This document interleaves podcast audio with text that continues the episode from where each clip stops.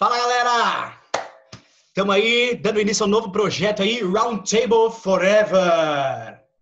É. Estamos aí,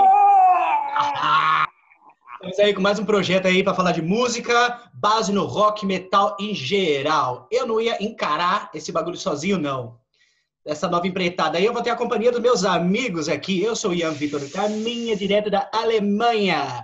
E aqui do meu lado tem a companhia do famoso Tupinivique da freguesia do Ó, senhor mexicano vulgo Leonardo. Fala aí, galera, é isso mesmo, velho. Só a escória do rock and roll paulistano aqui. Velho. Como é que tá, mexicano? Vivo, vivo, né? Tentando sobreviver aos trancos e barrancos, crise financeira, é alcoólica, mas tá tudo bem, velho. É, até aí de corona não tava tão diferente, né? Não, só tomar um pouco de cuidado para não morrer e de resto vamos que vamos. Perfeito. Mexicano. Temos aí, então, do outro lado, para ajudar a gente aí com um pouquinho mais do desequilíbrio alcoólico, temos o maior sommelier de cerveja quente da Zona Oeste de São Paulo. Como é que tá, Rony? E aí, mano? É, mais ou menos, né, cara? Às vezes mais pra lá do que pra cá, mas estamos indo, né, na medida do possível aí, tentando também não morrer do corona, de alergia, afogado no próprio apartamento, né? Puta que pariu, que rascada, hein, explodir. velho? Mas de resto estamos aí, mano, pra comentar um pouquinho do rock sujo, do metal malemolente. E é isso aí, mano. Isso aí. se jogar aí. Tudo aqui aí, Raoni. até a nossa O impor- vida, né, velho? Pera aí, eu não, não, não ouvi nenhum nem outro. Eu interrompi aqui, não, é que tá tudo assim, né? Mas pelo menos a gente sabe onde tem malta de 50 centavos sem gelo no mercado, né, cara? Isso é fundamental. Ah, com certeza, né, mano? Aqui nós, nós é rato aqui das promoções, dos botecos sujos, né? Então, estamos sempre encontrando aí a- as melhores oportunidades do mercado. Isso é vida de quem tá acostumado com São Paulo, né, velho? Todo São Paulo tem a possibilidade. Você caça o seu canto ali, ali, você sabe onde você vai achar a cerveja mais barata, você sabe onde que vai ter promoção aqui e acolá. Eu- todo canto que eu me mudo em São Paulo, eu sempre faço uma, uma volta assim, velho, no, no, no quarteirão. Primeira coisa, né?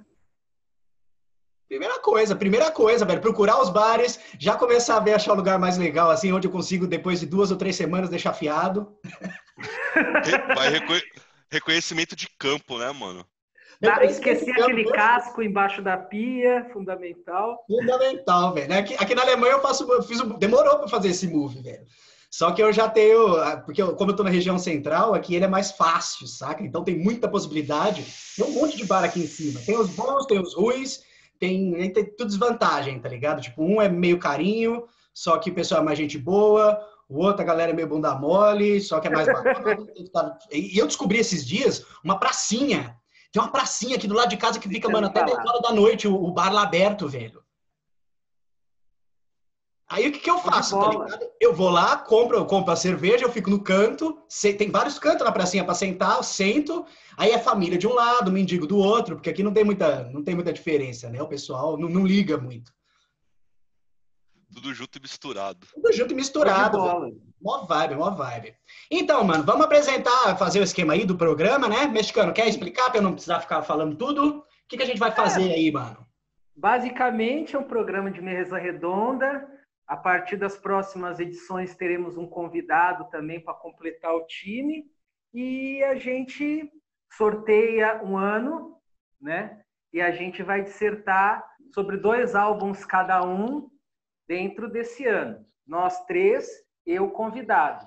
Então, basicamente, o contexto vai se passar dentro disso, porque a gente vai falar sobre os álbuns, sobre clima, sobre a época, sobre possíveis bandas que estavam fazendo a mesma coisa, sobre movimentos musicais, enfim, mais ou menos isso.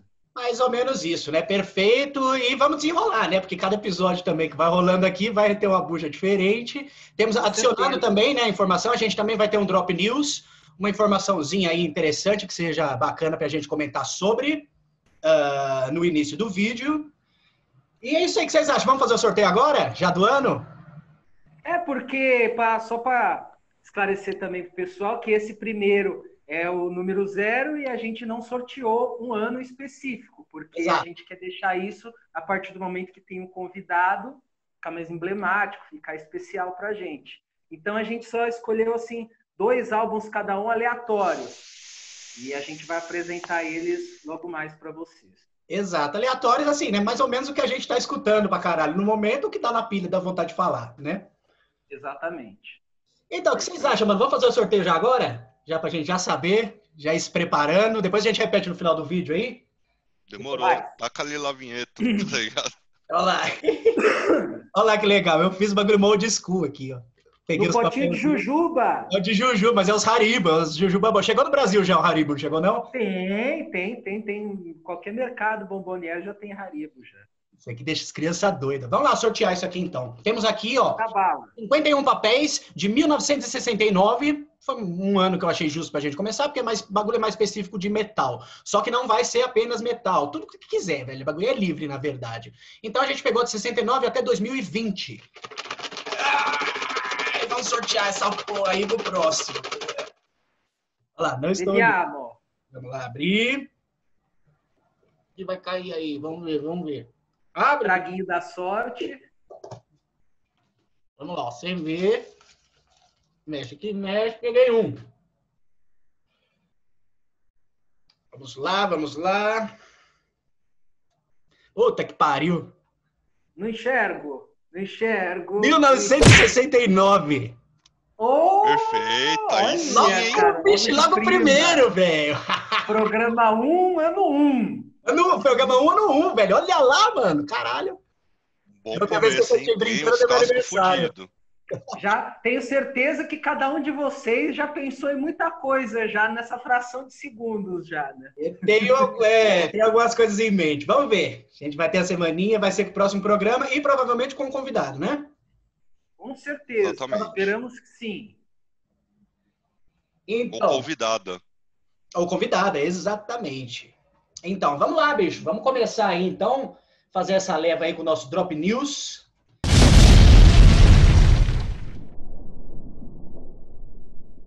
Vamos começar falando aí dessa empreitada aí do Destruction, velho, desse risco, que Legal. essa ideia nova que os caras tiveram aí, né, de pô, o primeiro show assim grande de metal que veio rolar depois da crise aí de corona, né? Os caras escolheram aí a Suíça uh, lugar assim que não, uh, a, crise, a crise de corona ela não foi tão pesada, e eles acharam aí com algumas ideias interessantes. Eu vou ser sincero para vocês, eu não tinha visto, eu só tinha visto, lido a notícia, né?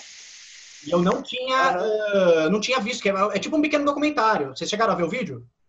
Cara, eu não achei, não consegui ver, eu consegui ver fotos. É, eu vi, vi fotos também fotos. e li, li, uma resenha. Eu não cheguei, Isso, eu não consegui ver vídeo também. Eu vi fotos, esse videozinho eu não achei. Uhum. É um, eu é um dos... pedir pra você. Ele é explicando, mas basicamente o que foi explicado no vídeo deve, deve ter sido o que vocês leram, tá ligado? Com certeza. O cara, o que, o que, que acontece? Lá na Suíça, bicho, bagulho de corona não pegou tanto. Existe, então, um espaço dentro do show, tá ligado? Que a galera vai e tem uma vibe assim pra você ficar, você fica assistindo. Eu, pelo vídeo que eu vi, uma galera tava de máscara, a outra galera não tava tanto. Enfim, velho, eu tenho uma opinião, saca, de que a coisa precisava começar de um jeito ou de outro, velho. Então, eu acho que foi importantíssimo, velho, o Destruction ter começado com todo esse tipo de precaução, diferente dos, da, da, do outro lado, lá nos Estados Unidos, né? Quem que foi as bandas, o, mexicano? Teve, teve o Dokken e teve o Great White também, que já é uma banda emblemática porque deu um boate kiss, deu um chabu com eles anos atrás feio, né? Pegou fogo, morreu gente lá, né? Sim, sim, sim. E aí, pelo que eu vi nesse show, era tipo um show na praça, assim, entendeu? Tipo, virada cultural, assim, pelo que eu vi das fotos. E a galera, tipo, ah, sem máscara. Pouca gente, pouca gente. É. No Dokken também, pouca gente, não tinha muita gente. É, o Dokken também foi nesse mesmo esquema, né? Show, lugar aberto, só que, mano, americano tem o o, esse espírito do continente, assim, galera não tá nem aí pra nada, aglomerou pra caralho. E o Don Dokken meio que se eximiu, tá ligado? Falou, mano, eu tenho que trabalhar, eu fiz a minha parte, mas eu vou fazer o que esse público não respeita, tá ligado? Meio eu li, eu, tá li. Eu li o do Dokken, velho, e ele falou assim que o promotor, tá ligado? Não, o promotor, ele fez todo o esquema de segurança para o público e para a banda. Tipo, sei lá quantas mortes tem por dia nos Estados Unidos, mas segundo o promotor, se o promotor dá a segurança, então tudo bem. É foda, né? É, difícil, mas também é, não é também não é também se admirar, né, que ocorreu isso.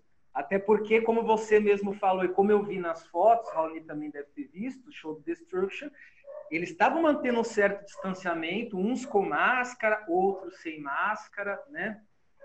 E vai de cada um, querendo ou não, né? De forma geral, é de cada um. Exato, velho. O respeito também do público, né, mano? O Arcturus também fez um show na Noruega e foi com o lugar sentado, com distanciamento, tá ligado? Então, o que aconteceu do lado de lá do Atlântico, onde você está na Europa, foi completamente diferente do que aconteceu no lado de cá, nos Estados Unidos, onde a galera basicamente não respeitou as condições né, de segurança. É, então teve um outro show também interessante que eu vi, dois que a Doro fez. Ela fez um primeiro no esquema de drive-in. Do drive-in. Só com carro. Show do drive-in.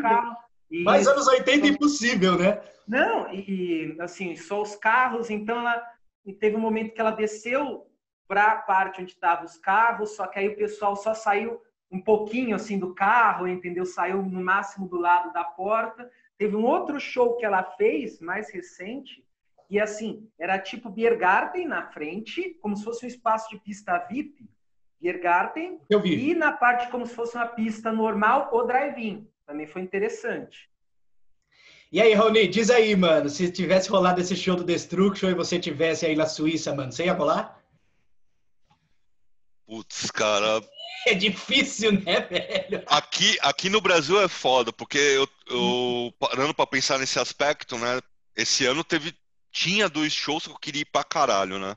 Um deles era do Pentagram, porra, é. primeira vez, e, primeira e última, e o outro do Imperor. Se rolasse agora, cara, eu, tipo, sei lá, em setembro, outubro, e tivesse da maneira que ainda continua as mortes aqui no uhum. Brasil, eu não sei se eu colaria não, hein, mano. Não, mas e se fosse agora, na Suíça? E se tivesse lá agora, na Suíça? na Suíça, e tivesse aí, talvez... show? É, então, aí, aí o parâmetro já seria diferente. É, dá, dá pra ter, ter aquela consciência do tipo, pô, beleza, a galera vai respeitar. Se alguém pisar fora da bola, o segurança vai, vai tacar pra fora, tá ligado? Aí talvez fosse mais tranquilo, tá ligado? Uhum. Olha, eu vou ter, galera, vai ter um show aí sábado, viu? Vocês vai ter a banda de death metal Rebel in Flash, é banda aqui da Bavária.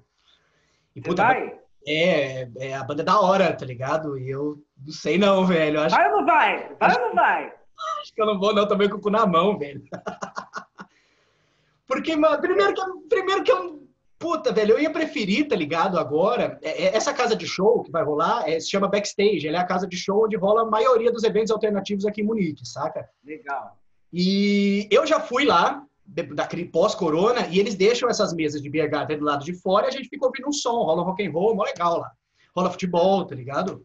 E só que os beer garden, como eles funcionam? Cada um grupo de pessoas senta na, na, na, mesa, saca? Então são pessoas que já se conhecem, é uma família, e tem uma vibe de distanciamento que é legal, que é justa. Só tem umas regrinhas lá, você tem que botar endereço, telefone. E eu fui lá com dois brothers, tá ligado? A gente tomou, tomei uma cerveja também só, e depois fui embora, mas só para aliviar um pouco, porque tinha sido logo depois, foi o primeiro rolê que eu dei. E agora vai ter esse show, já teve outros shows aí, e é a mesma coisa, que são com beer gardens dentro do rolê. Aí eu não sei, eu acho que vou esperar mais um pouquinho aí, velho. Porque... ah, não sei não, velho. Só é, pra garantir, eu... né? Esperar a vacina sair. Eu, não iria eu se tivesse. Não, se tivesse aqui, na freguesia, na Suíça, na Alemanha, eu. Inclusive os shows que o Raoni tá falando. Pentagram e o Imperial também, dois shows que eu estava numa expectativa extrema de ir. O Imperial, em tese ainda em novembro, não falaram nada, acho que de cancelamento ou de adiamento, mas assim, eu por hora não, não me arrisco não, entendeu? Uma, por todos os motivos, entendeu? Que todos nós estamos falando que nós estamos apreensivos, uhum. e, pouquinho a mais também do meu azar, entendeu? Eu tenho muito azar. Eu só tô vivo até agora porque eu tentei enganar o meu azar de alguma forma. Boa sorte! É. Continue vivo, mexicano. É necessário, né? Por favor. Então, Continue então, enganando. Por isso, por isso. Tome banho tento... de álcool em gel. Não, por dentro e por fora. Álcool Exato. Sempre. Fundamental. É isso aí, mano. Então, beleza, vamos começar aí com esses álbuns, velho. Cada um de nós Bora. escolhemos aí, uh, como a gente não tinha, a gente não queria ter um ano para esse projeto piloto, a gente resolveu escolher aí álbuns que a gente está escutando bastante no momento. Então, nós tivemos aí uma semaninha para todos. Vocês ouviram? Todos, mais de uma vez. Eu também Sim. ouvi mais de uma vez. então, vamos lá. Vamos começar aí. Quem? Raoni, escolha aí um dos álbuns, velho, que você. Pega, você pegou dois álbuns, escolhe um aí para nós. Vamos aí, falar sobre. Vamos começar então por um que é um clássico, não deixa de ser, né? Por mais que não seja um do, dos mais conhecidos da, da banda, né? É, que eu tava escutando bastante nesses últimos tempos, que é o Skunk, né? Do Bud. Uhum. Da clássica aí, proto metal, né? Maravilhoso. E, cara, é, talvez não tenha os grandes hits, né? Da, da carreira do Bud. Ainda mais porque o primeiro disco é um arregaço, né? Não, não tem o que falar, e depois vieram dois outros discos que é, são bem conhecidos da galera, o In For The Kill e o é, No Turn Your Back on a Friend. Uhum. Never, never turn your back on a friend. Never turn your back on a friend, exatamente. Nomezinho difícil. Mas assim. Mas tem músicas legais pra caramba, né? É, lembrar assim uma abertura bem blues, bem legal, bem marcante com a Whiskey River. Uhum. É, Rocking Man também é uma música bem legal. Eu gosto pra caralho da base do solo, me lembra a, música do Pica-Pau, tá ligado? é que fica. Bem observado, velho. Bem observado. Total. É legal pra caramba, tá ligado? Tem a, as, aquelas vibezinhas meio Beatles em uma parte ou outra. É, mas para mim tem duas músicas que são essenciais da banda, né? A Hot as Doc, Dockers Arm Pit, mano, que tem um rifão lindo, cabuloso. O melhor nome. É Stranded, né? Desculpa cortar o Ani, mas é que, mano, o, o Bud, velho, ele sempre precisa ter um nome desses, tá ligado? Pra, pra, pra, pra, pra dar o um grau nos álbuns, velho. Tipo, tão quente quanto o subaco de um marinheiro. Não é marinheiro. É... Estivador. Estivador, exato. Deve, deve ser mó quente, tá ligado? Subaco pé da puta, velho. Dá licença. A valer, a valer. Você imagina, é tipo o sovaco do Brutus, né? Do Popeye, assim, o cara levando claro, umas caixas, uns sacos de, bo... de, de, de, batata, assim. Aí você fala, você fala pra mim, caralho, meu, você é, você é mais quente que o sovaco do estivador ali, tá ligado? Do peão. Ficar mal feliz, tá ligado? E, mano, e aí, só completando, né, a, a, a, última faixa que eu tinha dito, né, que é a última do disco também, que é Stranded, uhum. que também é demais, mano. Uns puta rifão, solo cabuloso, tá ligado? E parar pra pensar que era um trio, mano, tipo, mas já, já era aquele negócio extremamente poderoso dos anos 70, né, mano? Os caras com muito riff, muita pegada. O, o baixo do Buck Shelley, né, nesse disco tá... Berrando, Marcante, mano. Tipo, né, você velho? escuta. Berrando. Você escuta, tipo, mano, bagulho, a massa sonora gigantesca. E, mano, gosto pra caralho desse disco, tá ligado? E aí, mexicano, você fala ou vai começo eu? Não, pode deixar, eu falo. Não, é que eu falo que esse álbum eu não conhecia, realmente eu só eu conheci, só conhecia dois álbuns do Bud, o primeiro e um desses daí que você mencionou, que é classicão, e esse eu não conhecia. Cara, puta álbum, show de bola. Gostei, complementando algumas coisas que você falou, esse baixo marcante segue o álbum inteiro, que às vezes está no riff, entendeu? Ele que está fazendo ali o, o, riff bruto ali, você fala, caralho, tá ligado? E que som de baixo. Uma coisa também, a banda Fudida, eles, dentro do álbum, eles puta, diversificaram muito, é o que você está falando. Hora vem um, uma balada folk Beatles, entendeu? Outra hora um rock and roll clássico, outra hora um hard rock anos 70 já mais classicão, cavalgado assim. E o destaque para mim, porra, realmente foi essa faixa, essa Hot as a Doctor and Peach, porque ela parece, cara, se você ouvir ela, você falou daquela da segunda música que tem um negocinho, uma partezinha que parece a música do Pica-Pau, essa Exato. no final do solo tem um acompanhamento do baixo que lembra um pouco a The Number of the Beast. Enquanto o cara tá solando, Sim. O baixo tá marcando assim e assim não só The Number of the Beast, ela tem um ar de NWO, assim, um ar de NWO. Foi, foi todas as Eu bandas, todas as bandas, né, velho, da, da New Wave British Heavy. Metal, elas beberam muito na fonte do Bud, velho. Tem muita Exatamente. muita coisa, velho, Exatamente. principalmente nessa linha, na, na, na parte cavalgada, saca? Sim, sim, E sim. só para fazer um complemento, mexicano, um negócio bem interessante. é, eu fui ver quem produziu né, o disco Uhum. e é o Roger Ben, tá ligado? Esse cara, ele só produziu do primeiro disco do Black Sabbath até o volume 4, produziu o Rock and Rolla, do Judas. Então, tipo, mano, os caras Só, né? ti- tinha um produtor ali que o cara falou assim, meu, vocês querem peso? Botou o baixo ali que, mano, puta, é, é- é quase escutar um Black Sabbath, assim, o peso do, do baixo É do, bastante. do velho. Buckley é tipo, mano, É, do, do Geezer Butler, tá ligado? sim, sim. Muito marcante, fortão, pesado, que você fala assim, puta, rock and roll hard direto, assim. Muito bom. Então vamos lá, né? Eu vou ter que ser o chato aqui do bagulho. É, claro. Com certeza, você tá aí pra isso, cara. Vai dar aquela lenhada agora. Olha, eu vou É, falar já começa, né? Já começa. Eu gosto muito, velho, de Bud, tá ligado? Eu acho uma puta banda fodida, velho. E eu nunca gostei do Squawk. Legal. Eu nunca gostei dele, velho. E só que fazia um tempo que eu não escutava, e depois que o Raoni escolheu, eu já. Vou ser bem sincero, tá ligado? Eu fui pegar a escuta justamente no foco. Eu falei, meu, por que, que eu não gosto desse disco, velho? Eu já escutei ele zilhões de vezes, tem- só que eu nunca escutei ele analisando qual exatamente é o problema. Eu simplesmente achava ele mais fraco que os outros, saca? A minha opinião, ela continua, só que agora eu entendi o porquê, velho. É a voz, cara. O problema é ele tá na voz. Ele Por quê? eu acho que o cara não tá cantando nada nesse disco, velho. Você compara com os gritos, velho, que ele dá no disco anterior, tá aqueles ué, ué, ué, ué, ué, ué. E no, no Win for the Kill e no Never Turn Your Back on a Friend, que o. Como é o nome dele? Kelly. Kelly Buck Buck, né? Shelley. Oi? Buck Shelley. Buck Shelley, isso. Ele tava cantando demais, velho, antes, e eu acho que o problema principal desse disco ele é o vocal.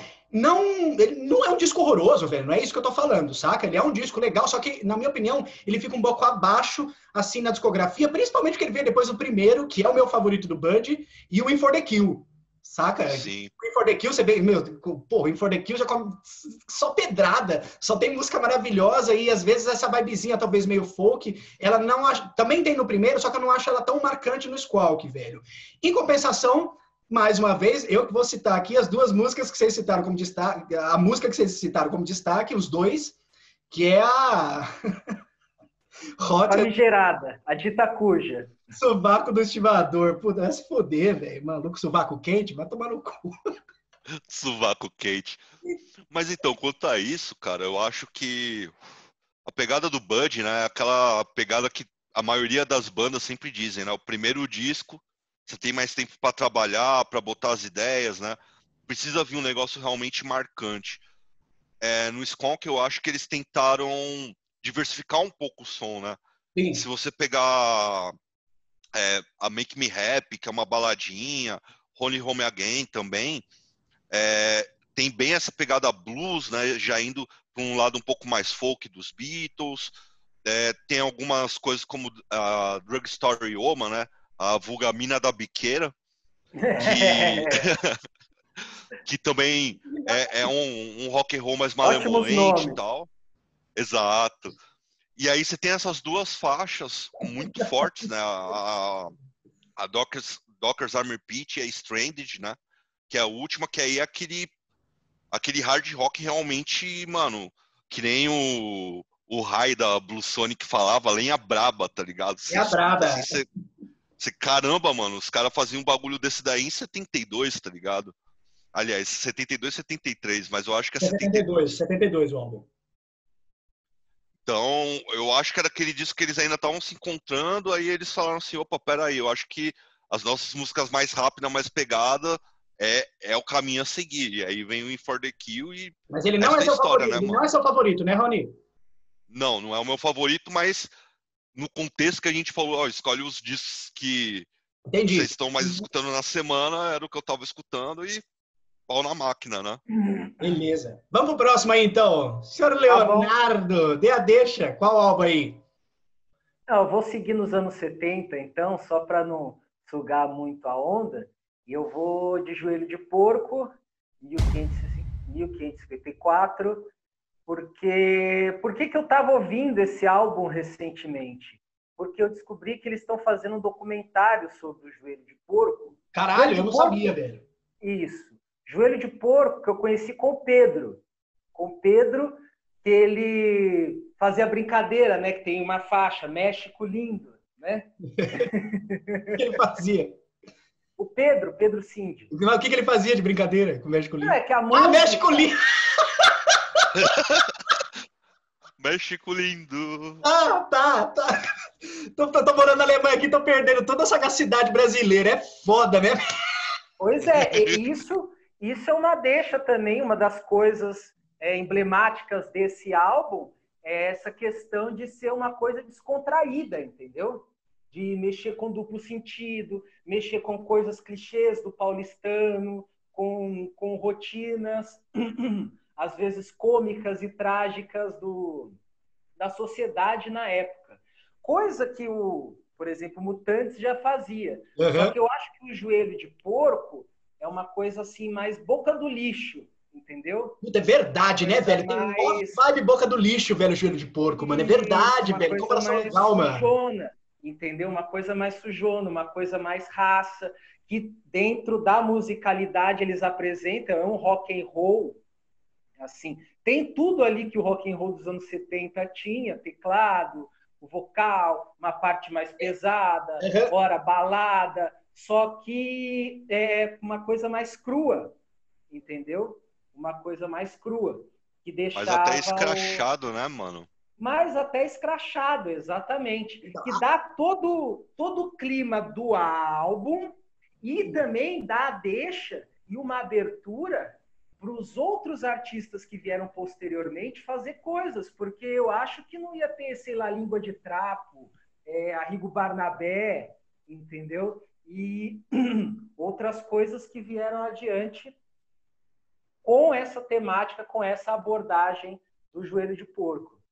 Mano, eu acho até que, que essa linha do joelho de porco é, deles falarem sobre a, a, vida do paulistano de uma maneira debochada, é, por mais que o disco não tenha os elementos do punk, né, o joelho de porco é muito assimilado atitude, ao punk, mas a maneira, a, a, maneira ácida na atitude e, e, e, na zoeira, Exatamente. na abordagem, é, como eles faziam a coisa, influenciou bastante, tá ligado? Muita Porque coisa, é um rock totalmente coisa. anos 70, só que na base da música brasileira, né?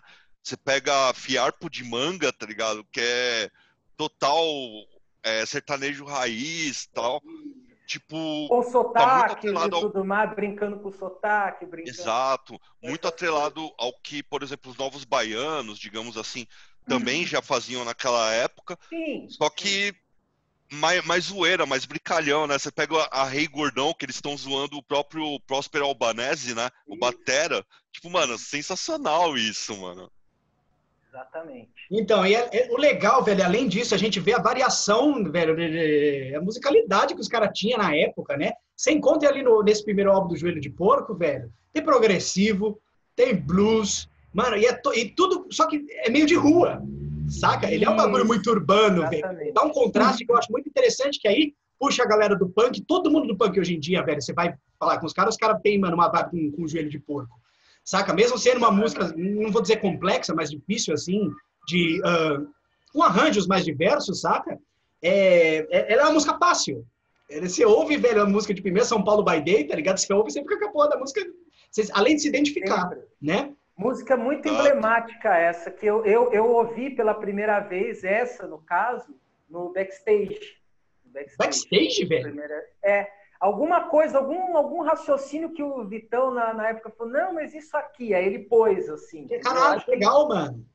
E, e foi a primeira vez que eu ouvi. Interessantíssimo. Então, e a, além disso, essa parte de, de, Eu não sei se foi pro bem ou pro mal, né? Mas esse lado mais humorado do, do, do, do rock aí, bem humorado, né? Do, do, do, estilo, velho, que o Joelho de Porco criou, ele também deu a deixa para aquele início de rock nacional que o pessoal aceitava mais uma coisa engraçadinha, de banda tipo Traje a Rigor, por exemplo. E, e aí no, no, começo ali dos anos 80, o que, que era aceito mais nas rádios era isso, né? O pessoal queria ouvir o rock só engraçadinho, mano. Acho que foi dentro, tirando né, o, o que a gente tinha no underground, eu acho que foi só Ira. Se eu não me engano, foi o Ira que foi a primeira banda a ter uma temática mais séria, porque tocou em novela também. Uhum.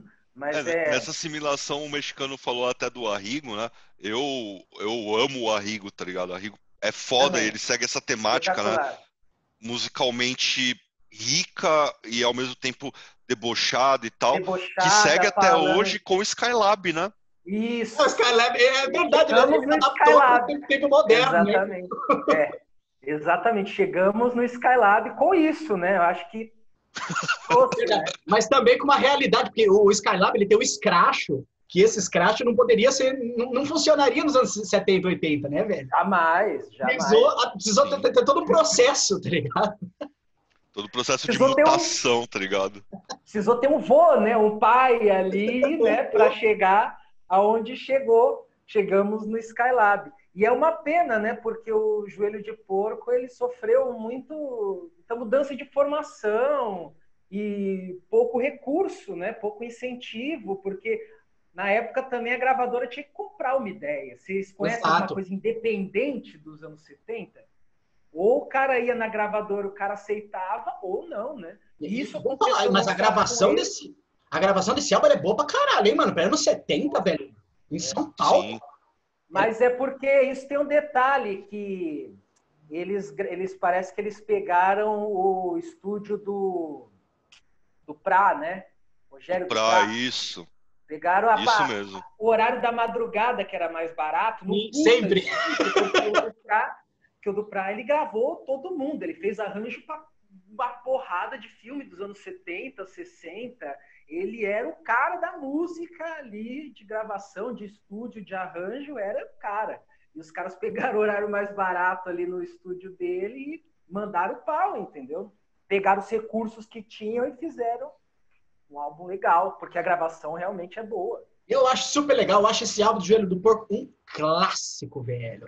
Eu acho só tem música foda, velho. É, mano, é um álbum pra você tomar cervejinha, tá ligado? Acender um, velho, e deixar ela rolando com a cervejinha, é, não se preocupar com nada, largar celular, largar essa vibe, curtir o que é primórdios, velho, do, da galera que tava ali no, no, no rock and roll em São Paulo, a galera que só se lascava, esse que se lascava mesmo, não é que nem a galera que hoje só reclama, mas hoje a gente se lasca também.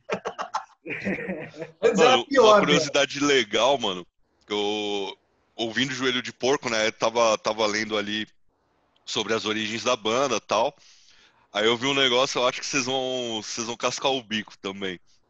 É, o Joelho de Porco já é uma banda antiga, né? Tipo, remonta desde lá de 1965. Uhum. Aí os caras foram participando de um festivalzinho. O nome do Joelho de Porco veio exatamente num festival, acho que do Colégio Rio Branco, né?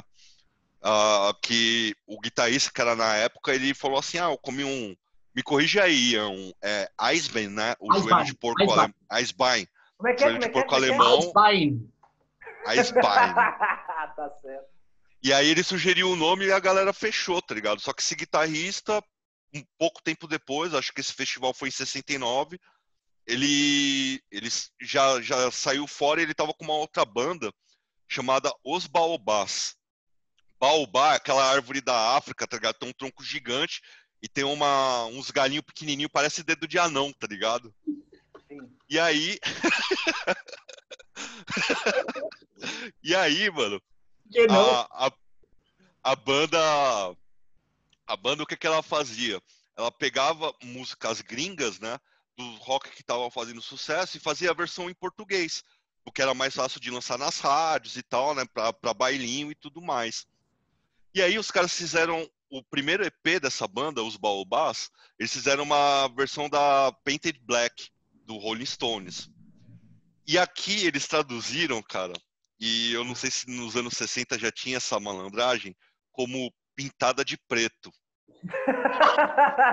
e na hora que eu entro no YouTube e eu escuto a música, a música é boa, mano. Ficou, ficou bem feita, o vocal ali muito parecido com o Mick Jagger. Só que assim, só tinha um comentário no YouTube.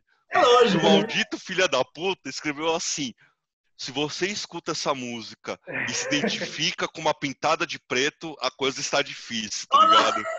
Tipo, mano, gostar de pintada de preto é foda, tá ligado? Quem vai ter maturidade para ver um nome desse, né, e ficar quieto, né, velho? Gente é brasileiro, não tem maturidade com isso não, velho. Não, me recuso. Mano, na hora que eu li isso, a quinta série virou um Hulk, tá ligado? Saiu quebrando tudo, mano. Acabou a música, acabou né, a Painted Black do Pegar a breja, galera, já, veio. Tá vai lá, vai lá, vai lá, vai lá. Demorou, mano. Ficou só pintada de preto, né, velho? Ali. Exatamente, mano.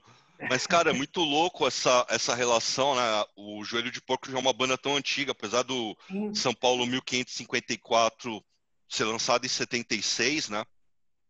Pô, mano, passou uma galera que fez um sucesso cabuloso, tá ligado? Na, pela banda. Galera do Terreno Baldio tocou, tá ligado? É, mano, era uma banda que tava extremamente inserida no rock paulistano, né? Tinha um contato com, com a galera do Mutantes. Então, pô, mano, e uma pena, né, que hoje em dia é uma banda, não vou nem dizer lá do B, assim, é, é ainda conhecida, mas normalmente não, não toca em rádio, né? A galera normalmente não lembra muito. Mexicano, na moral, quando você escolheu isso daí, eu fiquei de cara, mano. Fiquei é, tipo, caramba, então... mano, vamos falar sobre joelho de porco, tá ligado? Tipo, muito logo louco de prima, isso. Logo de prima, Sabe o que, que eu Mas acho, eu... bicho? Eu acho é um... que o joelho de porco, desculpa cortar, mexicano, eu acho que o joelho de porco, velho, os problemas foram essas mudanças na formação, velho. Se tivesse uma formação, se joelho de porco. Ficou demais, demais, demais. Tinha que ter três discos lançados nos anos 80 que fossem mais clássicos ainda, tão clássicos quanto o São Paulo 1554, velho. Sim. Aí a banda ia ser lembrada até hoje, só que aí passou. Sim, o segundo time, play, velho. inclusive, já é uma regravação, né, mano? Que é, é. O, o disco do Terno, basicamente não o terno a banda, o, o que sim, acaba é, é um terno. Eu nunca escutei esse aí, mano. Eu, eu li sobre esse álbum e parece que tem uma roupagem mais punk, né? Das músicas. Ele é mais. É, é um pouco mais direto. Aí tem músicas que eles trocaram trocaram o nome, mas é a mesma música. Mas assim, se tivesse sido um outro disco com, com autorais, tá ligado? Até por isso eu acho que o São Paulo 1554 se tornou tão clássico, né? São dois discos diferentes, mas da mesma banda, com as mesmas músicas que, que são músicas extremamente fortes, né? Com certeza, com certeza. Bom, vamos lá. Legal, né, velho? Vamos lá. Vamos dar continuidade aí, então. Sou eu agora, né? Sou eu. Parece que sim, parece que sim. Aparentemente, sim. O que foi é. que eu escolhi mesmo? Eu esqueci. Não, eu também já tinha esquecido. Vamos, puta, posso manter aí os anos 70 com os dois álbuns, né? Porque eu peguei um mais recente, mas que é totalmente voltado para os anos 80, e peguei um começo, do, do, começo dos anos 80, mas que a banda é velha. Vamos começar por ele, hein? Então, vamos lá. Witchfinder. Primeiro, primeiro não, terceiro álbum do Witchfinder, Cloak and Dagger. Uhum. Deixa eu falar pra vocês, mano. Eu conheço já o Witchfinder, eu conheço esse álbum do Witchfinder já faz alguns anos. E não. Bom, quem me conhece sabe, velho, que eu sou um pouquinho chato com a New Wave British Heavy Metal, tá ligado? Eu não sou daqueles malucos, velho, que gostam de tudo ali daquele período. Mas esse álbum do Witchfinder, velho, eu sempre achei ele interessante, marcante dentro da simplicidade, tá ligado? Que ele tem. Eu assisti o show do Witchfinder aqui em 2018. Tá ligado? Eu tinha, velho, duas músicas, tá ligado? Na minha cabeça, que eram as duas primeiras do álbum, que é The Devil's Playground e a, a Crystal Gazing. Só que eu tava loucaço, velho, no festival, velho. E eu fiquei muito brisado, assim, assistindo, porque os caras, velho, mano, eles estão muito tiozinho, velho. Mas eles estão muito mesmo. Ele, a banda no palco faz o Saxon parecer, mano, banda de. de Jovem. Parece que o Saxon começou junto com o Primal Fear, saca? Mano, e eu fiquei brisando, e os tiozinhos, só que os tiozinhos são do mal, velho. Eles, meu, os caras, eles são muito malignos, velho. E eu assisti o show loucaço, assim, eu fiquei, mano.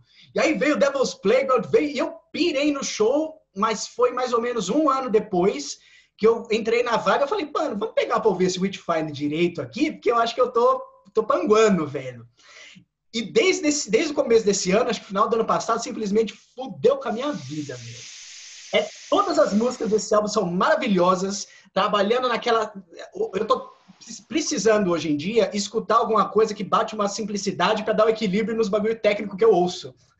É. Entende? Porque senão a minha cabeça ela fica muito. Aí você fica muito sendo guiado por um caminho e você perde a essência daquilo que eu acredito que seja o mais importante da música, que é a fluência, velho. É você curtir você se divertir. O British Steel do Judas Priest ele é tão bom quanto Painkiller, sendo duas formas totalmente diferentes de você uh, ouvir heavy metal.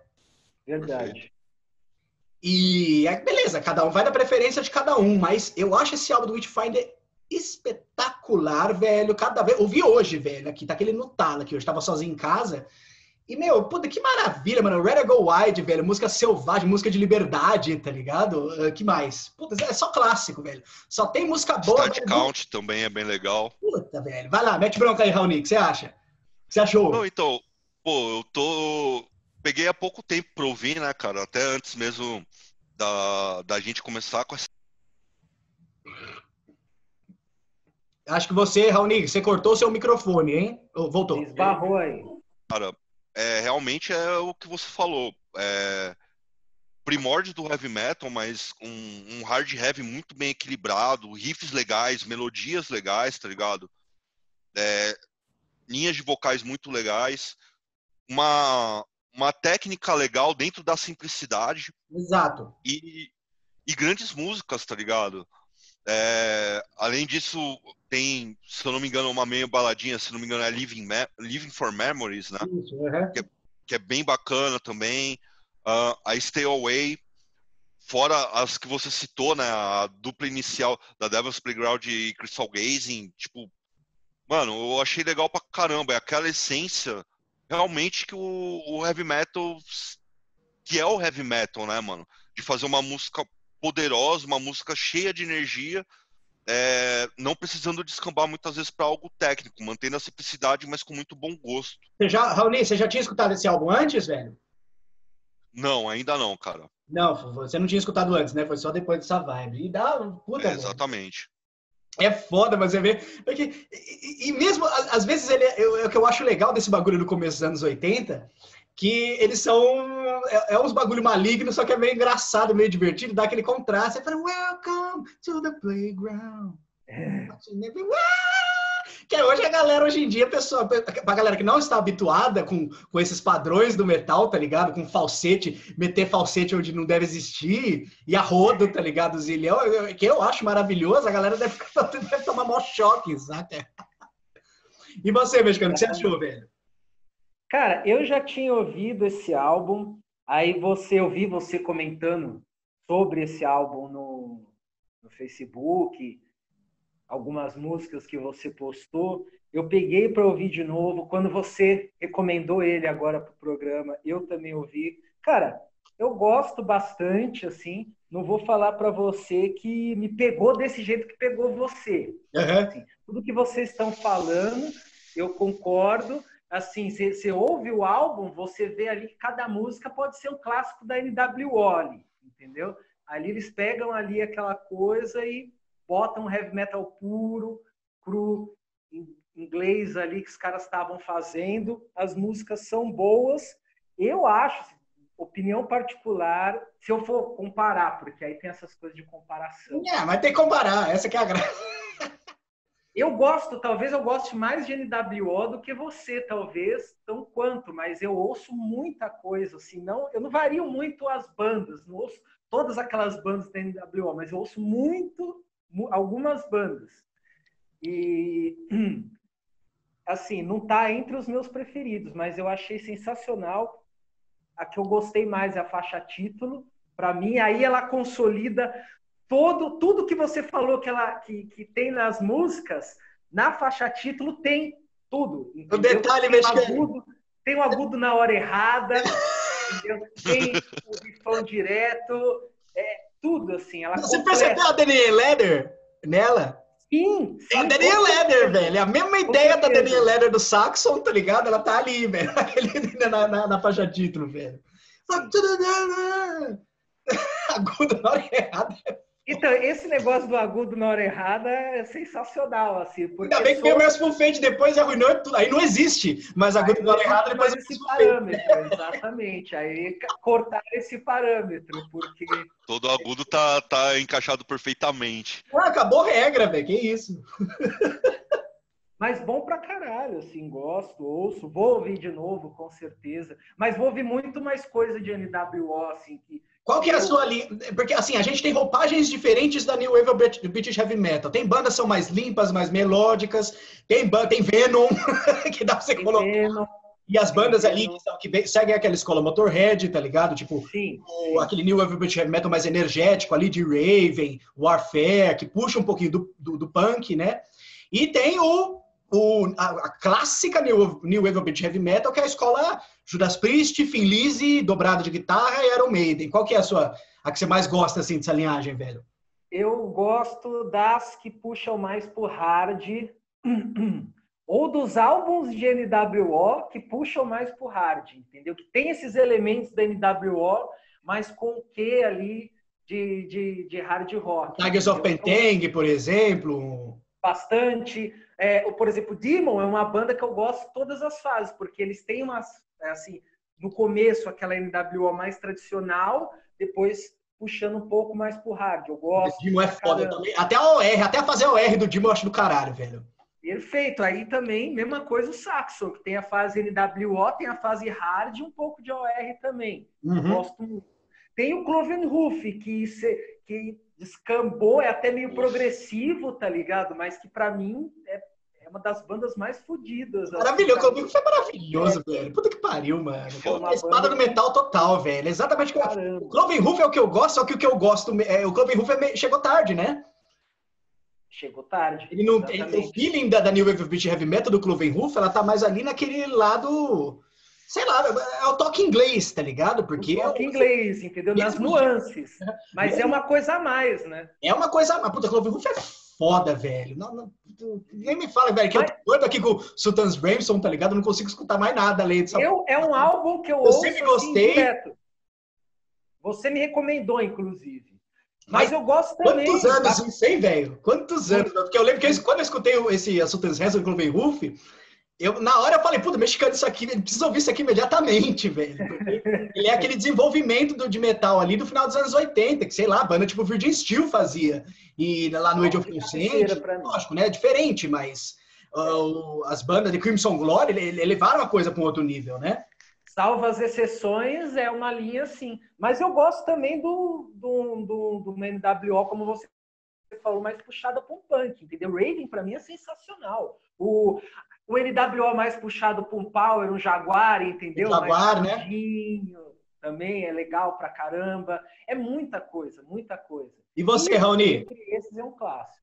Qual que é, Raoni, essa sua roupagem, a linha preferida que você tem aí da New Wave of Heavy Metal, mano? Ou gosta de tudo? Ou não gosta de nada? Cara, não. não, também assim não, né?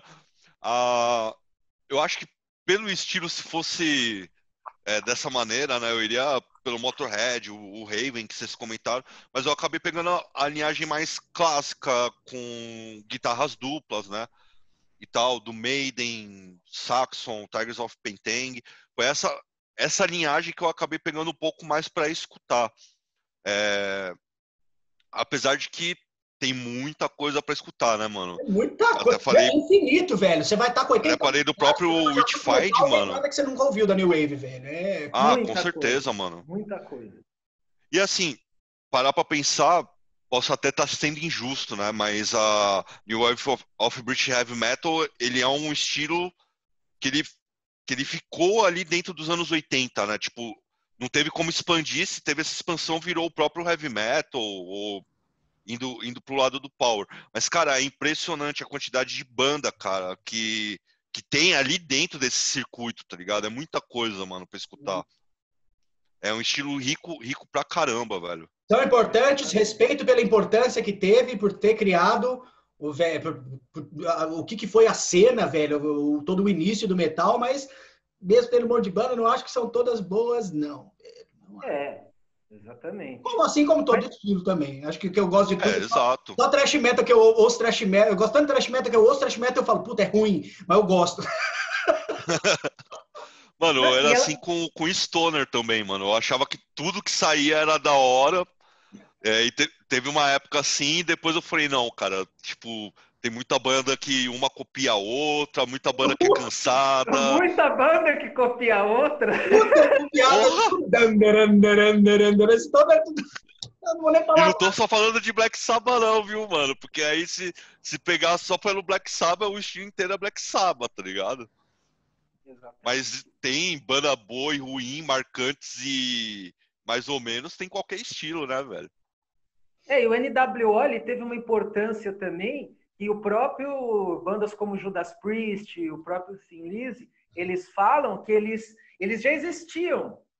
E aí a NWO chegou, aquilo deu um corpo que eles reacenderam. reacenderam e se adaptaram para o estilo. Aquele, estilo. aquele último disco lá do Thin Lizzy, velho. Meu nome, Thunder, Thunder Lightning. O Thunder Lightning, velho, ele tem muito mais a cara da, desse lado sujo da New, New Wave of Beat Heavy Metal do que do próprio Thin Lizzy nos anos 70, tá ligado?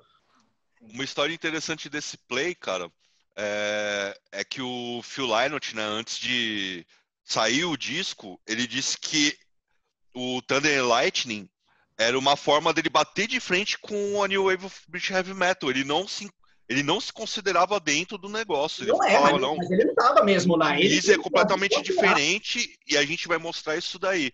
E aí lançou esse disco e Phil Lynott infelizmente morreu, né? Teve não lembro se foi overdose, mas por aí, né? Bom, vamos lá, vamos dar continuidade aí, mano. Então, Vai. vamos lá, passar a bola pro Raoni mais uma vez. Vamos pro próximo. Qual outro é, aí, Raoni? Agora é o polêmico. Agora esse é o polêmico. Eu, esse é o eu, eu, o mexicano, a gente vai ter mais para conversar que o Ian. Não sei se ele vai curtir, não. Não, não. Mas... Você começa e já passa para ele. Que eu quero... Manda bronca, manda bronca que eu começo aqui. Não, beleza. Dessa vez, dessa vez eu acho digno começar com ele. Começa com cara, ele? Maravilha. Manda bronca, vai, vai, vai. Cara, eu escolhi esse disco, ele saiu sexta-feira passada, né? Então faz exatamente uma semana. Caralho, ele e... saiu agora esse álbum, velho? Saiu agora, cara. Só que assim, já na sexta-feira é, tem uma historinha, só que eu já vou contar, vou primeiro falar dele. É o Virus, disco novo do Reiken, né? E o que que acontece, cara? Em 2018 eles lançaram um disco chamado Vector. E a banda tinha anunciado que ele seria a primeira parte de duas, né? Como se fosse um álbum conceitual, ele começaria e o Virus agora fecharia. Mas o Vector foi um disco que não me agradou muito, tá ligado? O, o Reiken, para quem não conhece, é uma banda de prog, né? Uma banda mais ou menos recente, de metal progressivo. 2009, e 2010 os... ali, né? O primeiro, né? Sim, exato. O Aquarius. Só que os caras vieram a ter notoriedade a partir do terceiro disco, que é o The Mountain, né? Esse disco é uma obra-prima, cara. Tipo, pelo menos até aquele momento, eu não havia escutado um disco que unisse de uma maneira tão foda o metal com o rock progressivo dos, dos anos 70, tá ligado? Com influência de Gentle Giant, de Yes, é, de Genesis, tá ligado? E aquilo Só que uma roupagem moderníssima, né? Com uma roupagem mais moderna, né? Exato. É, você, vê essas é... influências, Raoni, você vê essas influências no Virus também ou só nesse álbum? Então, o, o que que acontece? No Vector, eles mudaram totalmente. O The Mountain ele tem essa influência mais anos 70. O disco seguinte, chamado Affinity, é totalmente anos 80, muito sintetizador. Para mim é o melhor. Para mim, o pra melhor. Mim, eu ia até recomendar ele pro Ian e uma música especial que depois eu falo. É, para mim, tanto The Mountain quanto o Affinity são sensacionais. O problema do Vector é que ele tem uma roupagem muito nova, né? Tipo, guitarra com slap, é, os vocais diferentes, e o disco ele é um pouquinho mais ameno, tá ligado? E aí eu falei, porra, que merda vai acontecer, né? Quando sair essa porra desse vírus. E, cara, saiu e eu tomei logo um coice na cara, né? Você começa com a Prosthetic, que é a primeira música, e já, mano, um bagulho totalmente diferente do que eu já tinha ouvido dentro do metal progressivo, um bagulho, mano, um thrash metal, claro, meio modernoso, mas uma pegada mais rápida, direto. Eu falei, tipo, cacete, né? Escutando o disco como um todo, eu achei fodido. Só que aí, né, mano, entra na conjectura do o porquê o disco é duplo, e aí isso daí eu vou, eu vou conversando depois com vocês, né, conforme a gente for, for girando aí. Mas eu achei um disco muito coeso, tá ligado? É, tem peso, a, tem uma faixa extremamente progressiva, né? Que é a The Messiah Complex, que tem lá seus 18 minutos. É, tem músicas mais baladinha, mas é uma baladinha meio sinistra, como a Canary Yellow. Tem também a Carousel, que é uma música bem legal. Me surpreendeu muito, mano. Eu não esperava que fosse um disco que, que teria uma unidade tão forte nele. Mas aí, pegando, linkando ele com o outro e com o principal, que depois eu vou falar, é, para mim ganhou um brilho até maior, tá ligado? Aí eu quero saber agora a sua opinião, que você falou que só ia falar no vídeo, eu quero saber o que, que você achou. Tô me eu preparando aqui. De tudo isso, né? estava me zoando aí já desde o começo, né? Esse negócio. Não, eu, eu falei pro Raoni, Fala. Eu falei pro Raoni que eu queria ser um, uma mosca ali na hora que você tivesse ouvindo o álbum para ouvir os xingos, entendeu? Exatamente. Meus amigos, pra surpresa de vocês, velho, eu achei esse álbum legal pra caralho. Ó! Ó! Caralho! Ó! Eu achei super legal, velho, super criativo. Foram várias ideias assim, velho. Né? Eu escutei duas vezes até, não foi nem uma só. Foram várias coisas, velho, que me chamaram a atenção, saca? Porque eu, eu, eu tenho a minha vibe com metal progressivo. Eu não posso, eu não sou o tipo de pessoa que eu posso sair na rua, tá ligado? Chegando e gritando para todo mundo: Meu, eu gosto de metal progressivo. Porque o metal progressivo que eu gosto é o, é o que o cara tá usando camisa social e tênis, tênis cano alto branco. Tênis esse é o progressivo que eu gosto. É Fades Warning ali, velho, final dos anos 80. Era Parent, Crimson Era Parent, esse é o, e, e, ali nos anos 90, que tem um monte de coisa lá do meu, o pessoal só fica grudado no Dream Theater, tá ligado? E o pessoal... É, Dream Theater e Symphony X. O, parece que o progressivo meio que se resume a essas duas bandas, tá ligado? Inclusive... Muita coisa, velho. Nos anos 90, a Europa começou a fazer, porque aí tinha Ivan Hole, tinha o, o Tad Morose, entendeu? As coisas que eles não estavam fazendo nos anos 80 e era esse progressivo que você gosta. Exato, e isso, mano, o progressivo, e o pro, progressivo ele já tá no nome, ele abre muita possibilidade, velho, pra galera explorar coisas diferentes dentro da música, saca? Quanto ao, ao álbum em si, velho, uma das coisas que eu achei mais interessante, velho, que é uma das coisas que eu também acho mais difícil de hoje em dia uma banda conseguir ter, são as linhas vocais, velho. As linhas vocais desse álbum, elas são muito originais e elas são marcantes, velho. Eu fiquei com três músicas na cabeça depois. Meu, quem que faz isso hoje em dia, velho? Linha vocal marcante? Porque a gente tem uma impressão, eu tenho uma impressão, pelo menos, que tudo foi feito já em linha vocal. Vocês entendem o que eu quero dizer? Tipo, meu, como é que você vai criar uma coisa nova depois de tudo que foi feito, velho? Depois de um Light, por exemplo. Saca? E você. Minhas... Fala. Não, não, é que eu ia falar que uma das minhas principais observações vai ser com relação ao vocal, mas conclui aí. O Ross Janis, mano, ele canta demais, o cara é muito foda, mano. O vocal, ele não é exatamente do meu agrado, assim como algumas coisas, tem umas afinação baixa ali no, no, no meio do som que não são do meu agrado, só que no contexto geral, eles não ficam focados só naquilo.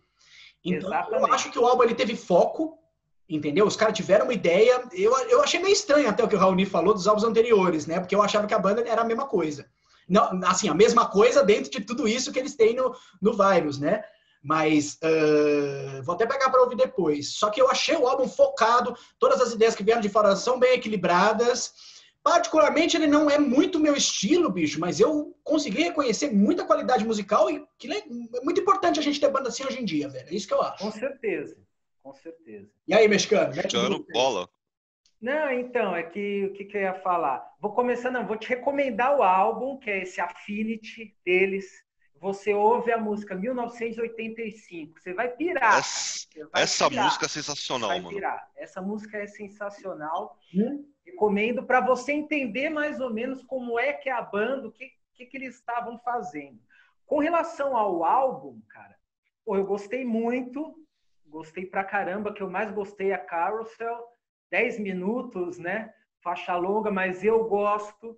eu gosto do estilo, entendeu? Do que eles estão fazendo com a roupagem que eles estão fazendo. É, eu me agrada ouvir bandas recentes que estão fazendo coisas semelhantes. Muito por me admirar é, aonde o prog metal começou, que é isso que eu ia estar tá falando, camisa social, tênis branco, aonde eles conseguiram chegar hoje com bandas tipo Reiki ou bandas parecidas do estilo, é, misturando outros estilos também já existentes dentro do heavy metal e do rock and roll, somando com uma produção moderna, com processamento digital ali forte, né? Chegando nesse resultado que eu acho assim muito bom, entre bom para música, bom pro, pro estilo heavy metal. Pro estilo no geral, pro desenvolvimento da música, é importantíssimo a gente ter banda como o Reiki hoje em dia, velho. Sim, é, é original, né, cara? Porque o, o, os estilos normalmente acabam se repetindo em nome do, em, das grandes bandas. O mexicano Exatamente. vai estar ligado se você pegar o, os dois primeiros discos do Reiken, o Aquarius e o Visions, é totalmente baseado no Dream Theater, tá ligado? Isso, São discos bons, né? São discos ousados até para uma banda iniciante, porque, mano, tecnicamente é absurdo mas não é do meu agrado, porque hoje em dia eu tô numa vibe do tipo, meu, eu não quero mais ver banda copiando os nomes do passado, eu quero ver personalidade dos a mesma caras. Coisa, a mesma coisa que você, Raoni. Mesma coisa. Vai ser esse cover de Mestre Fate que tá aí hoje em dia, eu tô nossa, com asco, velho, essa porra. Foda, né, mano? E, e aí, aí... É, é, a jogada do Reiken, né, de, de buscar essa originalidade. Desculpa, mexicano, pode continuar. Não, é só completando isso daí. E uma coisa que as bandas nesse estilo mais prog andam acrescentando no som delas já tem, né? Já, já parece que já é uma característica importante dentro desse tipo de prog. É uma coisa que eu não sei se vocês percebem, que ela vem um pouco do deathcore, entendeu? Hum. Essas guitarras de oito cordas, essa afinação baixa, entendeu? O tipo de tendência de gravação, isso veio muito, sei lá, de, de, de coisas que o Dino Casares começou a fazer. Que Black, da, Black é Dahlia coisa... Murder, né, velho? Vem aqueles, é, aqueles hardcore esquizofrênico com, com toque de metal ali, que com tudo quebrado, e a galera de prog, a galera do prog absorveu um pouco, né, essa ideia. Os Letargy, isso? Que acabou se tornando gente, né? que o Gente vem nessa linha mais, mais brutal, afinação mais baixa. Inclusive o mexicano tá ligado que o, o single do disco anterior, né, The Good Doctor, começa numa guitarra de oito cordas. É, então, eu falei exagerando, mas realmente é de oito cordas. É, oito cordas. cordas oito. Oito. oito cordas a guitarra. Oito cordas é demais, velho. Que isso? E, e, Mas então, outra... os caras sabem é. dosar e é essa que é a diferença. Tipo, tem banda que pega uma guitarra de oito cordas, sete cordas, só fica naquilo. Os caras sabem construir a música, independente de ficar naquela afinação baixa e monótona, tá ligado? Monótona. É. E outra coisa também, para complementar, é a questão do vocal dentro desse estilo. Porque, por exemplo, vocal agudo no prog sempre teve entendeu? O vocal é agudo. E você observa que, assim, no decorrer da música, nos versos, ainda se assemelha um pouco ao que o, por exemplo, Labrai faz ou que outros vocais do estilo faz. Cynic, né? Que... Tem um pouquinho na linha vocal ali, mais ou menos, que o Cynic fez ali de 2006. Perfeito. perfeito. Só que sim. a hora que chega no refrão, a hora que chega no refrão, tem uma característica importante do deathcore do metalcore em geral, que é o quê? A choradeira, cara. o vocal no refrão, ele precisa ser choroso, velho. Tem que ser sofrido, velho. Tem que ser aos prantos, extremamente agudo. Tem bandas, inclusive, que tem dois vocais, um agressivo e outro agudo, nesse estilo, entendeu? E que aí são os dois, velho. Aos prantos, derramando lágrimas. O banco metal absorvendo o emo, né, velho? Exato. Até então. Eu, eu nunca imaginaria uma porra dessa, sei lá, em 2005. É, velho. Até então, Isso, a ideia de metal nunca poderia ser comercial. Até é. ter aquela junção, velho, do, do, das bandas de metalcore, tá ligado? Que tinha o um vocal. É, é, é, é, É a choradeira, cara. A choradeira é, acabou, fundamental. Agora a Metal pode ser comercial também. Não tem problema não. Já fodeu. Ei, quem... Exatamente. O, mano, se a Taylor Swift lançou um disco de black metal, mano, eu não duvido de mais nada, tá ligado? Vamos pro próximo aí, bicho. Vamos lá, mexicano. Você, velho. Qual foi a outra escolha? Crisium, cara. Conquerors of Armageddon 2000, cara. Que álbum, velho. Que álbum, que álbum, que álbum. Por que, que eu escolhi esse álbum, cara? Porque eu estava vendo a sua entrevista com o Igor Lopes e aí vocês estavam comentando sobre cenas, sobre o jailbait, sobre a lacuna no metal, vamos dizer assim, mais tradicional, que ficou a partir do final dos anos 90 até meados dos anos da primeira década de 2000, hum. quem preencheu foi o death metal. Foi o death metal, é. death é. Death metal. Moda, né? Cara, o death metal, o death metal nacional nessa época tinham muitas, muitas e muitas bandas. Kerion, Ofiolatri, Oligarquia, Póstumos, Rebaelion, é, é, é inúmeras, inúmeras. inúmeras. E eu acho que esse álbum do Crisium, ele é assim, tipo, o que está na frente, assim, entendeu? É, pro Crisium. Eu também acho. Pro Crisium, pro metal em geral e pro death metal, nossa, esse álbum ele foi importantíssimo, cara, porque se a gente for ouvir o álbum, a construção das músicas, a sonoridade que eles conseguiram com aquele álbum, aquela coisa rápida, aquele timbre de riff, aquelas, aqueles riffs, aquela bateria extremamente rápida e marcada, aquilo, vamos dizer assim, não parece com nada antes, velho. A gente já tinha muita coisa clássica, a gente tinha Dayside, Obituary, o que, que parece? Com nada. Não é, não, é. Nada. E dentro do período onde o Death Metal, eu tenho a impressão que o Death Metal já estava começando a ficar repetitivo. Velho, não, tava começando, já estava mais ali. Não no Exatamente. Brasil, no Mundial. De fora, exatamente. As bandas clássicas de Death Metal, elas já estavam meio que, tipo assim, saturando. Canibal saturando, Morbid Angel saturando, Obituary, próprio Napalm Death, Scott Burns já não sabia ele dá uma, ele dá um fôlego ali. pro death metal mundial o mexicano. Tá, ele exatamente. chega e fala assim, meu, esse é o novo padrão e de repente, mesmo as bandas clássicas que já vinham meio capengando, o próprio Canibal, na sequência os caras lançam uma sequência de discos fodas, né? Como o Bloodthirst, o The White Spawn, Kill. E, mano, aquilo ali é um novo parâmetro pro death metal mundial. Death metal isso daí mundial, é muito foda, com mano. Com certeza. Dado o alcance que ele teve, né, lá fora, o Crisium é uma banda desde essa época, começou nessa época, né, a explorar lá fora e ficou grande, esse álbum ele foi uma referência, assim. Ele é muito interessante. Ele, ele, foi lançado, nada... ele foi lançado ali pela Century Media, né, velho? Century Media. É, Century isso, Media. isso mesmo. Não, não, tenho certeza se o Crisium anteriormente lá com, foi com Kings of Killing. Kings of Killing não foi. Ele foi pela Century Media também? Não. E não, né? Foi o Conquer o primeiro que deu a projeção. Porque eh, com Kings of Killing eu acho que ele criou, criou e com Black Force Domain já criou a base no Brasil. A caminha, fez a cama ali, né? E, e depois disso que o Cris estourou lá fora, velho. É resenha, tudo é resenha, velho. Ali no ano 2000 que eu gosto, eu acho que o ano 2000 tem uma porrada de lançamento bacana, só que mais no underground. O Crisium, o Conquerors, assim, ele atingiu um nível muito grande de qualidade, velho. É muito simples, é maluco. Os caras tava doido, velho, naquela época. Eles tava, tava é, doido, velho, um apetite, velho, para tocar, sei lá, para explorar o, a cena underground, cara.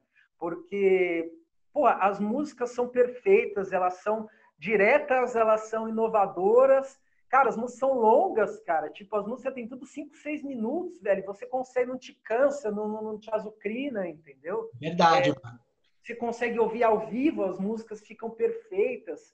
Para mim, em particular, também tem várias coisas importantes desse álbum, que era a época que eu estava começando a ouvir metal. É isso que eu queria perguntar. Você tem, você tem uma história interessante aí, mexicano, não tem? De, de show do Crisium que você viu aí na, nessa época? É, porque, porque assim, me desmistificou, porque eu era criança, entendeu? Criança assistindo Fúria, o Crisium. Pô, falei, caralho, velho, o que, que eu vou fazer, velho? Aí, um show do Crisium. Qual show? Da Tribo, velho, Festival do Cieiro. no dia de metal extremo, death metal. Eu criança, velho, eu falei, nossa, e agora? Eu vou, velho? Aí eu vou. Aí eu perguntei pros brothers, vamos? Os caras, não, eu, eu não. Que, os malucos do metal melódico é do ano, ninguém quis ir. Aqui, ó. O pessoal pensando que ia ser empalado no rolê, tá ligado? A princípio eu também tava pensando isso, entendeu? A princípio eu também. A princípio, só que aí eu falei, não, eu vou, eu vou, eu vou. Fui, cara, fui com o cu na mão, assim. Que bizu que você foi, ô mexicano? Hã? Que bizu que você foi no show do Crisio?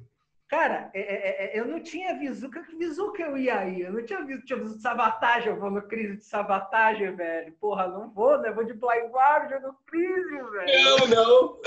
Eu fui de Menor. que era o que eu achei ali que era menos pior. Eu falei, não, de menor, é lógico, velho. Porque se menor alguém vem falar alguma coisa, você fala, não, você é poser, velho. Você é poser, cala a boca. Exatamente, nesse raciocínio que eu pensei. Peguei, vesti o viso do Menor, fui lá ver o Crisio. Nossa, velho, que show, velho, que show, que brutal, velho. Som perfeito, rápido, extremo. Tudo que eu ouvia no CD, eu vi os caras fazendo impressionantemente, tá ligado? Batera, guitarra, o vocal, mano. Você fala assim, caralho, esse cara faz isso mesmo, velho, ao vivo. Pra mim foi marcante. Um choque, assim. né, velho? Deve, puta, Heavy,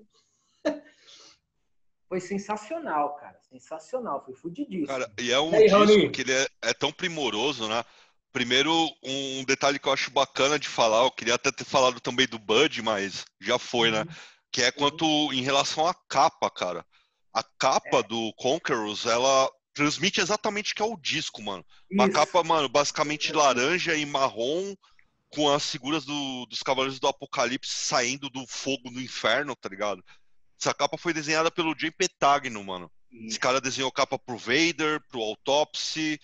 É... Outra do Chris é... o Angeles Venomous também, eu acho que foi ele. Isso, e ele é mais conhecido ainda pelos trampos com Motorhead, né? Que ele desenhou a capa do Overkill, Another Perfect Day, We Are Motorhead. Cara, eu sabia disso. É o mesmo cara.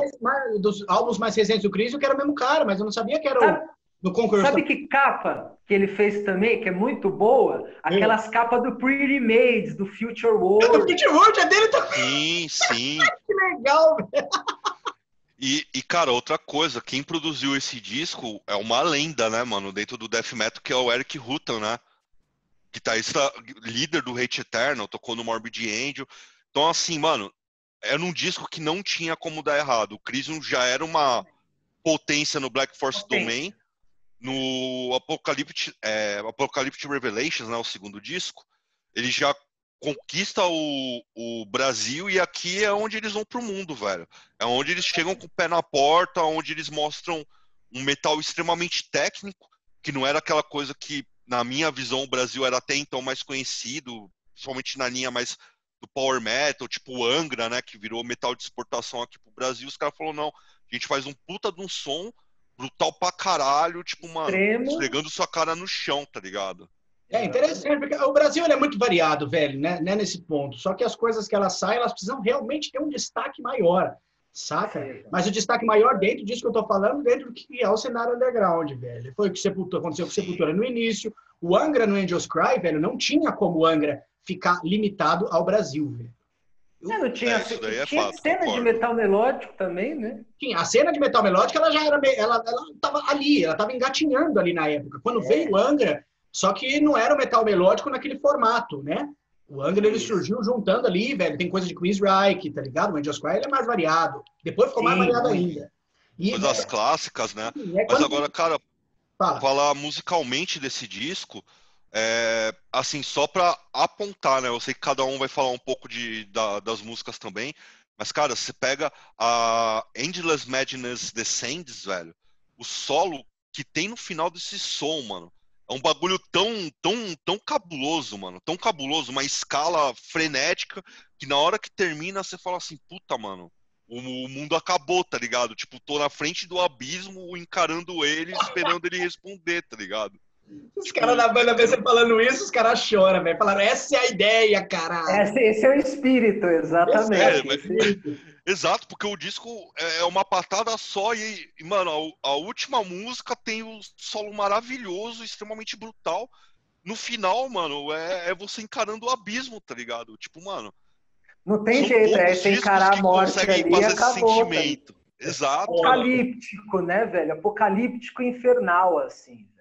Então, mano, eu vejo, velho, o Conquerors, tá ligado? Ele, puta, mano, um álbum do ano 2000, velho, com tanta qualidade. ah, é um álbum que eu já tive, ele, original, só que ele nunca foi exatamente o tipo de estilo de death metal que eu gostava. Porque eu sou um pouco mais ligado a. Sou um pouco mais. Eu gosto mais. Não, é, não, não gosto de ficar usando muito o termo old school, saca? Eu gosto mais, velho, daquela parte de death metal com com mais variação. E eu sempre tinha um pouco de ressalva com o Conquerors em si, apesar de gostar, tá ligado? Não, sempre achei um álbum bacana, sempre foi legal, velho. E foi uma foi a coisa mais recente, velho, de, eu- de eu conseguir analisar todas as qualidades do álbum em música pra mim, porque as qualidades que tinha pra cena em geral, eu já sempre soube, tá ligado? Sempre achei observou, sempre achei, não. Conquerors, ainda bem que ele existiu, saca? Mas pra mim, velho, e ainda fazia um tempo que eu não escutava o álbum, quando eu peguei pra escutar, velho, quando o mexicano escutou agora, eu fiquei, e quando o mexicano colocou agora pra gente ouvir, eu fiquei em choque, velho. Eu lembro que eu tava aqui na sala, era seis horas da manhã, e eu taquei o Conquerors, e, velho, eu comecei a, mano, a, a sequência, velho, Conquerors of, Conquerors of Armageddon, Hate to Inherit, velho, É, a sequência inicial, velho, qual- como é o nome das músicas do, do, do começo? A... É Intro Ravager e Abysmal Gates. Meu, Isso. que aquilo, velho? É, mano, você, você- o bagulho sai vento, velho, da música, tá ligado? Sai vento, velho. Sai vento. caralho, velho, mas que, que é isso, Eu velho? tô, com, eu tô com a cara tudo vermelha porque o bagulho me fritou aqui, mano. Fogo do inferno aqui batendo. Tipo, é aquela acendida da churrasqueira errada, tá ligado? Você exagerou o álcool assim, aí você ligou e fez Exatamente. pum, aí o tan. Vai acender com gasolina, já queima, já queima a sobrancelha, já começa a tocar o Crisium, mano. É foda, mano. Exatamente, exatamente. Já Então, queima o pão aí, de alho. uma coisa que eu achei muito interessante, velho, que eu acho legal compartilhar com vocês, velho, foi ver um show do Crisium aqui na Alemanha. Eu vi, velho, o Crisium aqui em 2018, teve Easy. Não, mentira, 2017. 2017 que eu tava aqui de férias, eu peguei. Puta, e eu tinha acabado de voltar de canoa quebrada, tá ligado? Eu tava numa abstinência de shows, eu vi uma noite só Crisium e Death Angel. E mais alguma banda. E puta, velho, o. Meu, a galera, a casa tava lotada.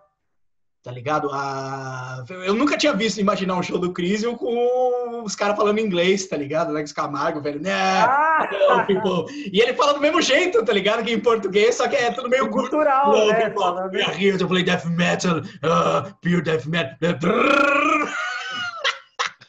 Que da hora, mano. Galera insana, insana, velho. Mano, soco na cara os alemão aqui, velho. Era soco na cara ouvindo o Crisium, tá ligado? Roda violentíssima, velho. Que bom, velho. Porra, que foda, hein, mano. Enfim, ah, sobre o Conquerors, tá ligado, bicho? Eu, eu vejo o Conquerors hoje em dia, velho.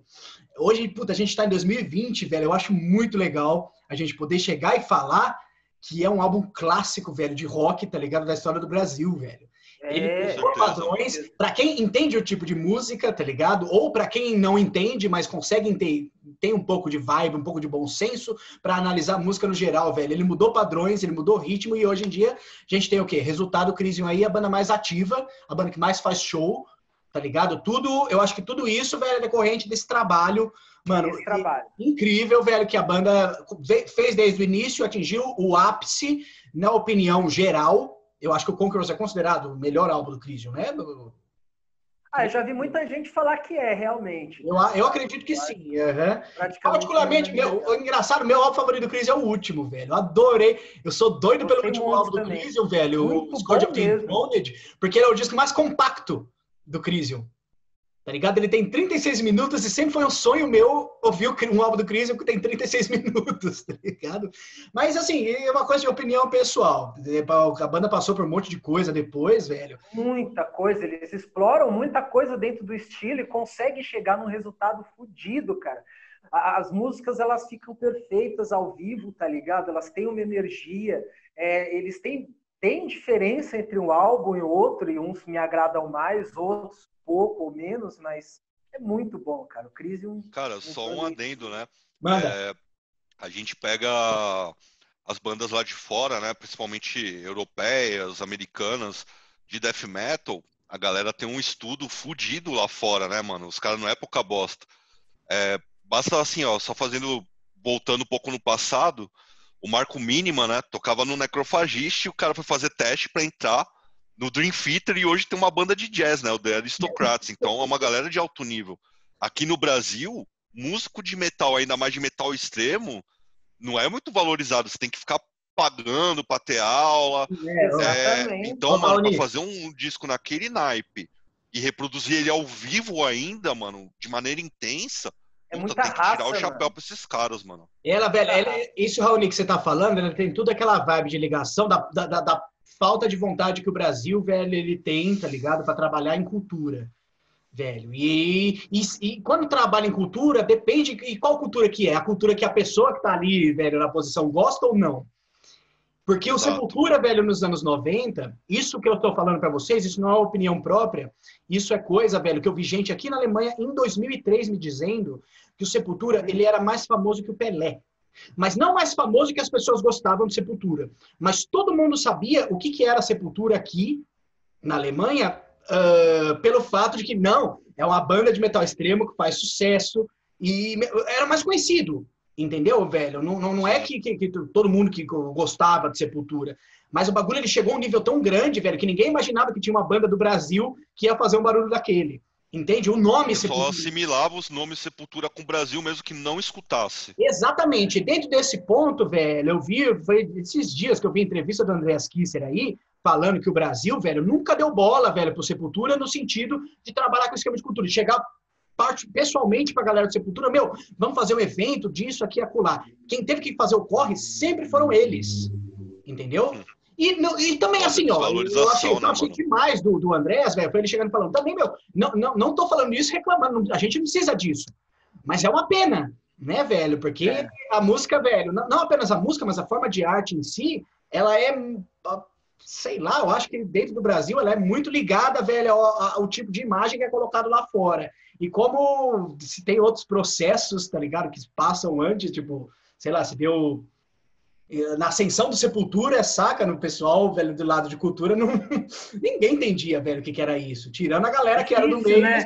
Era o mato, né? Era o mato Eu ali não que tinha barulho que- aí, velho. Eu não vou ficar trabalhando com esse barulho, mas tinha que aguentar. E estão tendo que aguentar até hoje, velho. E essa que é a graça, sinceramente, porque senão. Se, também, às vezes, eu fico pensando, se fosse pelo, pelo outro lado, tipo Japão, tá ligado? Hoje a gente ia ter baby metal no Brasil. se todo mundo pagasse metade, a gente ia ter o baby É. metal aí, aí, sei lá, sei lá, tá difícil. Ou. Heavy, ou como na Finlândia, né? É, Heavisaurus. Não, mas Heavisaurus eu até acho legal, é bonitinho, é interessante. Baby Metal é, puta, é lamentável. Mano, antes que vocês troquem a- o disco aí pro, pro último, só uma história também engraçada de show, né? Já que vocês contaram a de vocês. Mas a minha é meio, meio zoadinha, mas é interessante. Teve um show do Crisium, eu acho que em 2007, em Osasco. O que, Ian? Tomara que queime filme, mete bronca, vai lá. Não, demorou. É, teve um show do Crisium em 2007 em Osasco e foi tipo um festivalzinho, né? Com umas outras bandas, rolou King Birds, rolou uns outros Remexe, bagulho que eu no não lembro. Remexe. No Eu Remesh. Eu fui. Putz, mano. Mano, a gente não se conhecia, mas olha, olha a fita. Eu sem dinheiro, mano. E os brother com dinheiro, só que o dinheiro contato só pro ingresso, né? Era baratinho, coisa de, mano, 30 15 conto, 35 conto, é, eu acho é, era barato Ô, mesmo. saudade. Era, era, era muito barato e, mano, tinha Porque umas era, 10 era em bandas pra tocar. Quitaúna, era em Quitaúna. Isso. Lá num pico de forró. Eu contei pra você. Exatamente. E aí, mano, eu tô lá do lado de fora, aí tinha um brother já meio, meio cuzão, falou assim, ah, mano, eu tô com 10 conto aqui, ó, pega, pega esse dinheiro aí e faz um rateio. Entrou. E eu tô lá com meu brother, o Fernando, que vocês conheceram. E aí ele, mano, vamos fazer um rateio, e eu, mano, não quero fazer rateio. Eu falei, ah, que se foda. Começa a fazer um rateio, mano, e todo mundo que tava na porta, ah, não, mas bebe aí, você quer um dinheiro, bebe aí, não sei o que e tal. Ó, vira essa garrafa de vinho. Vou bebendo, mano, vou bebendo. Nesse rolê, mano, eu encontro o famoso Blasphemy Tormentor, mano. O Vomitor, velho. Eu cheguei Vomit, com ele. Eu, velho. eu tava indo pro show, eu encontrei ele no meio do caminho, já de cabelo curto. Isso, mano, eu quase saí na mão Eu com ele lembro. porque eu falei que eu não gostava de É Guns N'? Roses. Ele começou a, bat- a bater de frente comigo que, mano, mas Guns N' Roses era um, um bagulho que eu curtia porque eu ia pegar as minazinhas, mano, que se foda, mano, é uma merda, tá A ligado? última coisa, Raoni, que eu ia imaginar na minha vida, velho, é alguém arrumar uma treta, velho, que o Blasphemy Tormenta por causa de Guns N' Roses. Por causa de Guns, Exatamente. E aí, mano, eu entro, eu consigo dinheiro, entro pra porra do show, eu vejo 15 minutos de qualquer banda. Mano, eu dormi do lado do palco da caixa de som, velho. Eu acordei, mano, o Chris não tinha terminado de tocar, mano. Eu dormi o show inteiro do Chris na Bravo, frente do velho. palco, mano. bravo, bravo, bravíssimo. Eu tava nesse show, esse show foi sensacional. Teve Torture Squad também. Foi muito bom. Isso. Conquistadores. Teve uma par de coisa, bicho. Bons shows galera. que não, não voltam mais esses festivais. Volta sim, volta sim, já, já. Depende do corona. Ah, esperamos que sim, mas não ao preço de, sei lá, 30 mango, tá ligado? Hoje em dia tá foda. Vamos lá, vamos lá, galera. Então temos aí o último álbum hoje, velho. Lança brava. me. Meu último álbum. ser. Vamos lá, velho. Person, Circle and the Blue Door, velho. Eu. Começar falando aí, bicho. O Person, velho, ele é uma das minhas bandas favoritas, velho, de rock. Não dá pra dizer que é metal exatamente, mas como tem muita gente, tem gente do Person que tem uma ligação com metal, saca? Além, velho, de que foi, o Person era foi uma daquelas bandas, velho, que ajudou até aquela, aquele boom que é um bom underground, que não é todo mundo que comenta sobre, sobre bandas, velho, de música obscura com vocal feminino. Que teve Sim. ali no começo da década passada. Década de 10. Dá pra chamar década de 10? Dá já, né? Acho Dá, que dá. É, já dá. E, e- e, bicho, eu lembro, eu conheci o Circle of the Blue Door, tá ligado? Na, nessa época, no- na época que o ano saiu, em 2013, eu tava muito ligado com todos os lançamentos, velho, que tinha, Rise Above, tá ligado? Mano, puta, lançando coisa pra caralho, um monte de coisa interessante. E Blood Ceremony era uma banda que eu pirava demais, e eu lembro que eu li um monte de resenha desse Person. Quando saiu o Circle, o Circle and the Blue Door, eu peguei ele pra escutar, achei bacana. Pô, legal, velho, álbum interessante. Ele foi daqueles álbuns que eles foram crescendo conforme eu fui escutando, eu diria três anos depois. Eu acho que foram três anos depois, quando eu tava já morando em Canoa Quebrada, que eu tive um. Bateu um insight, velho, com esse álbum, assim, velho, uma conexão direta de toda aquela ligação, aquela vibe, a vibe, a vibe é, às vezes ela é meio lisérgica, às vezes meio psicodélica, os arranjos da música, a voz, velho, da Rosalie Cunningham, tudo trabalhado, velho, de uma forma muito bonita, velho, tipo, muito marcante e muito única. Por isso que eu vejo o Person não apenas como uma banda importante, velho, mas Senhores, vou precisar Ah, eu- me ausentar um, um, minutinho aqui, rapidinho. vai lá, vou falando com o mexicano enquanto Ela explodiu a privada. revolucionária, velho, até esse ponto, velho. O que você achou, mexicano, Person? Cara, esse álbum, quem tinha me mostrado foi você mesmo. Nesse contexto da época, entendeu? Muito porque a gente estava falando sobre Blood Ceremony mesmo, na, na, naquela época, você estava ouvindo bastante, você me passou essas coisas, eu estava ouvindo. Só que é um álbum que eu esqueci um pouco, entendeu? Eu tinha esquecido dele. E aí teve a questão também importante para eu relembrar dele, foi que, tipo, não sei se você até brinca com o Marlon, quando você mostrou para ele, não deu muita bola. Ficou E aí puto! depois ele. Ficou puto, velho! Então, eu, eu não sei disso, mas é, é isso que você explica. Então, aí depois, o que, que aconteceu? Quando o Marlon pirou, ele me sacudiu, falou: ô, ô, ô, ô, ouve isso aqui, ó. Ouve isso. E ele saiu falando pra Aí- todo mundo que era ele que conheceu, sendo que eu mostrei pra ele. Quando eu mostrei na casa dele, ele falou: É, essa bo... Ele falou: A bosta. Tinha uma bosta isso aí. E a Adila também, tá ligado? Falou: Ai, achei meio chato. Eu falei: Poxa, não gostaram mesmo? Tudo bem. A gente tava bebendo, tá ligado? Beleza. Até aí tudo bem, ninguém é obrigado a gostar. Agora, o canalha, dois anos depois, dois anos depois, não foi no mesmo vibe, não. Meu, descobri a banda que o Purse é maravilhoso. Nossa, eu queria matar, velho. Ah, não, não, não, jamais. Pior que uma galera faz isso, né, Então, mano? Então, aí foi, né?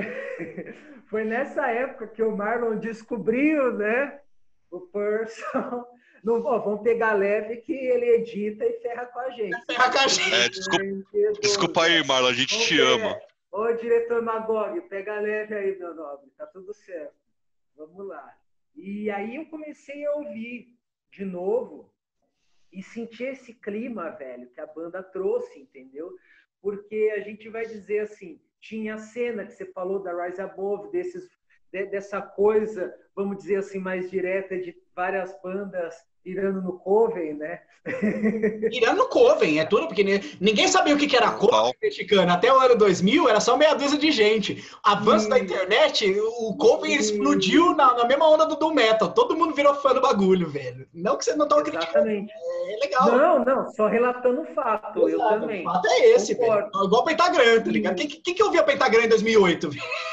Não, Eu ninguém. Você ouvia? ouvia, mano. Inclusive o First Days Hero 2 que eu tenho aqui, eu peguei nessa época. Aê, Raoni! Esse é raiz, hein? Olha que. Esse é roots. Esse é roots. Então, só que assim, o, o Person, cara, ele, pelo, pelas coisas que você falou, ele acaba se destacando, entendeu? Eles puseram muito a identidade deles ali. Eles puseram outros elementos do rock setentista, do rock psicodélico, que o próprio Coven não tinha, entendeu? Exatamente, exatamente. acrescentaram muita coisa dentro da musicalidade deles e deu bojo para a banda ser o que ela é, entendeu? A identidade da vocalista, é, outros elementos, uma coisa de violão pra caramba, umas baladas lisérgicas, tá ligado? Que, que você se imagina num ambiente, entendeu? Porque o, o, o, o Person, ele, ele é ritualístico, é- ele é aquela coisa, só que ao mesmo tempo ele é tipo, não é tão, como eu posso dizer, ao mesmo tempo que o Coven é uma coisa assim mais bruta, mais é, é como se estivesse Raiz, relatando né? um ritual ali, mais raiz, o Person não, ele, ele dá uma explorada nesse universo. Person não é tão carregado, né, mano? Não é tão carregado. Exato. Ele, ele é mais psicodélico, ele tem elementos de folk. É legal Isso, que a Roseli, ela tinha uma banda chamada Ipso Factus, se eu não estou enganado. Eu nunca escutei, eu já ouvi falar já, mas eu nunca escutei, mano. Você ouviu já? Então, eu ouvi alguma coisa, cara, e é uma assim. É. Um, meio que um rock puxando pra New Wave, tá ligado? Tem algumas coisas mais diferentonas, meio avant-garde, tá ligado? Um trabalho vocal. É legal porque é uma banda só de mina, né, mano? Ah, Inclusive, olha só, velho. Isso eu não sabia, não. Inclusive enquanto a Roseli ela tocava guitarra e cantava, tinha a tecladista também, se eu não me engano é Carrie Shikaya, o nome dela, que ela também tocava tocava os pianos e, e fazia os vocais. Cada uma foi para uma banda diferente, né? Enquanto a Roseli pegou e foi montou, né, o Person, a Carrie ela entrou no Florence and the Machine, né? Que é mais pop, mais O quê? A Rosalie Cunningham tocava com a mina do Florence and the Machine antes? Eu não sabia. Aham. Caralho. É, mano. Legal. E aí, essas influências refletem diretamente dentro do Person, né? Que tem essa atmosfera mais down, mas não chega a ser carregada, né? Que nem a gente tá falando. Só que essas coisas mais oníricas, né? Mais psicodélicas, é, mais viajantes, né? Sim. Enfim, ela, é- esse disco, velho, eu pago mó. Mano, é, hoje em dia, todas as músicas desse álbum foram maravilhosas, mas eu acho interessante, assim, velho, porque é o álbum que eu escuto desde 2013 e tudo foi processo. E isso é que eu acho legal, saca? Dentro do, da gente ouvir um álbum. Não que tenha um problema da gente escutar, velho, um álbum que ele seja totalmente fácil. De primeira a gente já tem tudo na cabeça, mas eu achei super interessante, velho, como uma coisa ela foi trabalhando dentro do meu cérebro, saca? Tipo, cada momento, velho, né? cada bagulho, certeza. todo tem um esquema marcante, um detalhe aqui, outro ali. E, meu, eu pego como ápice aí, velho, a música, a música Tragic Catástrofe, tá ligado? A última do disco, eu ia a falar última dela. do disco, É, eu também, é super destaque Essa- também. essa música, pra mim, velho, ela, pra mim, ela não é a melhor música do Person, velho. Ela é, talvez, a melhor música de rock da década passada, velho. Eu escuto isso aqui. Eu, mano, nas cachaçadas, às vezes que eu tomo aqui, velho, eu escuto aqui, eu, saio, eu vou para outro plano. Não, com Acredito certeza, total, velho. mano. Eu ia mencionar ela como destaque também, cara, porque ali parece que ela colocou toda a alma ali. Toda a alma tá naquela música, velho. Meu, que música. Puta que pariu, velho. fato. a, a- própria sonoridade da banda em si ela é condensada naquela música. Tem tudo que tem na banda ali. É impressionante, cara. Eu dou uma sugestão pra vocês aí depois, velho. Não sei se vocês já viram um vídeo do Person na praia. É, ou você Nossa, esse daí- mostrou esse vídeo aí na prainha, cara. E eles na praia, velho. Tem eles, tipo, mano, lá em Canoa Quebrada, tá ligado? Na Canoa Mas Quebrada. eu não imagino eles tocando, tipo, numa praia ensolarada e tal. Eu imagino eles tocando aquelas praias tudo cheio de pedra, assim, o Não, clima não, meio, não. Raoni, meio é, final, nebuloso. Raoni, é final de tarde. Mano, eu não consigo Não. imaginar isso. Eu vou procurar depois que a gente Não, fa- Finalzinho de aqui, tarde já é, é, tipo, finalzinho de tarde já é em praia, pra quem bebe pra caralho, pra quem vai show de rock, já é tempo de ressaca, né? Porque você começa a beber desde meio-dia e tem só uma minazinha não, doidona de verdade. aço dançando lá, tipo, ah, doidona, tá ligado? E eu vi o show e falei, mano, como eu queria estar nessa porra, velho. E agora não tem mais, hora. acabou, né? É uma pena. Acabou. Quando acabou, é verdade. Se fosse aqui, teria um mendigo caiçara só dançando. É lógico, é um ou três, um ou três. Ou um, um vira-lata caramelo, tá ligado? Pegando uns bichos assim, tá ligado? Mordendo a canela do mendigo psicodélico. Minimamente, assim. Então fechou, galera. Exatamente. Maravilha, mano. Pô, matamos, matamos bronca aí com seis álbuns. E é Louco, isso aí. Pra quem tá assistindo, a gente vai ter aí o anúncio do nosso próximo vídeo já já. Em breve. Da- Em breve. Lembrando, Em breve. Com, lembrando, lembrando, meus amigos, 1969, primeiro vídeo. caralho, próximo- mano, começamos logo com. Começamos logo Próximo com... lançamento já com convidado aqui comentando desse ano, hein? Exatamente, velho. E é isso aí, bicho. Foi, pra mim é sempre um prazer falar com vocês, meus amigos. Igualmente. Vamos que vamos. Valeu, até a próxima. Prazer Falou. também. Até. É nóis.